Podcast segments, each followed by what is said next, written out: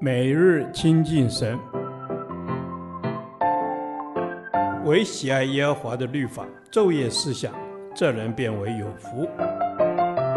但愿今天你能够从神的话语里面亲近他，得着亮光。约书亚记第二十八天，约书亚记二十四章二十九至三十三节。享受应许的安息。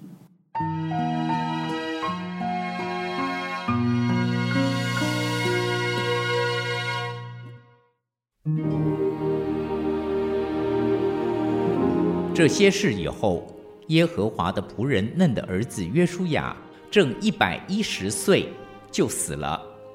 以色列人将他葬在他地业的境内，就是在以法莲山地的亭拿西拉。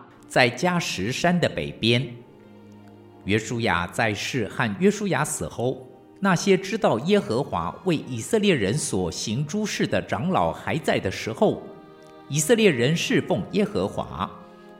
以色列人从埃及所带来约瑟的骸骨，葬埋在示剑，就是在雅各从前用一百块银子向示剑的父亲哈抹的子孙所买的那块地里。这就做了约瑟子孙的产业。亚伦的儿子以利亚撒也死了，就把他葬在他儿子菲尼哈所得以法莲山地的小山上。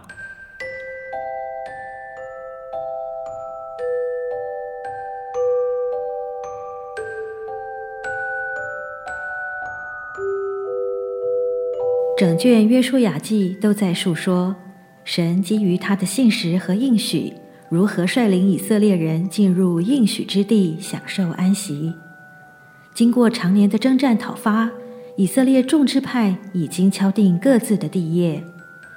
于是约书亚打发百姓各归自己的地业去了。以色列人终于在此安家立业，约书亚在世的使命也随之画下句点。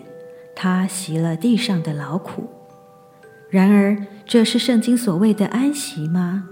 究竟什么是安息？一，得着应许的安息，在于持续的相信与顺服。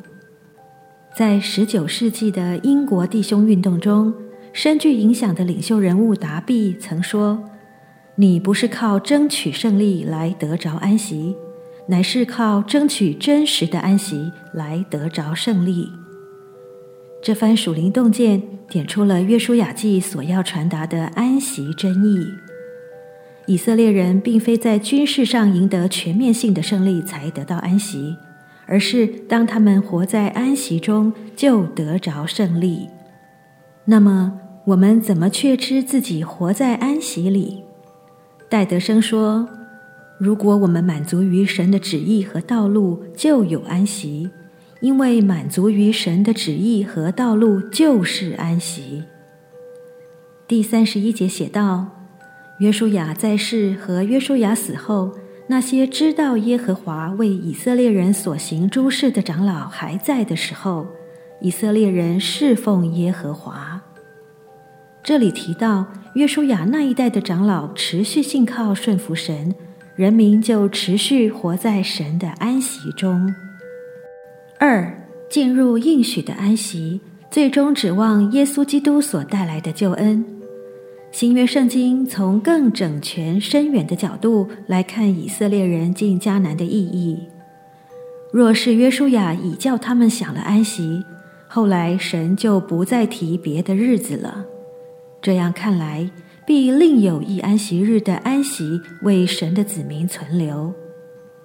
新约圣经是约书亚为基督的预表，他带领以色列人进迦南，只是部分暂时的进入神的安息。神继续邀请我们享受他所应许真正的安息，耶稣基督所带来的救恩。耶稣要带给我们的安息，是从罪恶的辖制得释放，并且得着神国的福分，享受永恒的安息。神透过约书亚记，天天向我们发出享受安息的邀请，并挑战我们更加信靠他、顺服他。你听见了吗？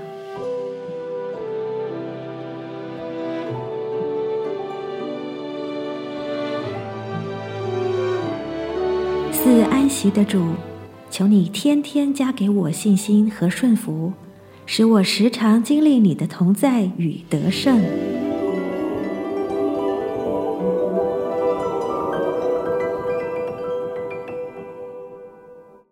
导读神的话，希伯来书四章三节，但我们已经相信的人得以进入那安息。正如神所说：“我在怒中起誓说，他们断不可进入我的安息。”其实造物之功从创世以来已经成全了。阿门。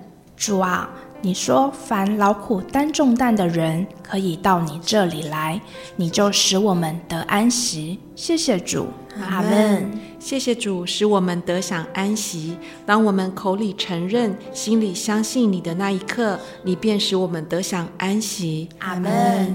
主啊，当我们因信称义、专心仰望你的时候，你的应许就在我们身上成就，使我们得享真正的安息。阿门。是的，主，你的应许成就，使我们得享安息。求你帮助我们，不依靠自己。而使我们可以将世上所有的一切都交托给您。阿门。主耶稣啊，愿我们将所有的一切都交托给你，求你不断地调整我们的眼光，赐给我们足够的盼望，坚定地走在这条信心的道路上。阿门。是的，主，主啊，求你赐给我们一个足够的信心，让我们真实的能够将自己所有的一切都交托仰望给你。主啊，我们就是要在你的翅膀印下得享那永生的安息。谢谢主。以上的祷告是奉耶稣基督的名求。阿门。耶和华，你的话安定在天，直到永远。愿神祝福我们。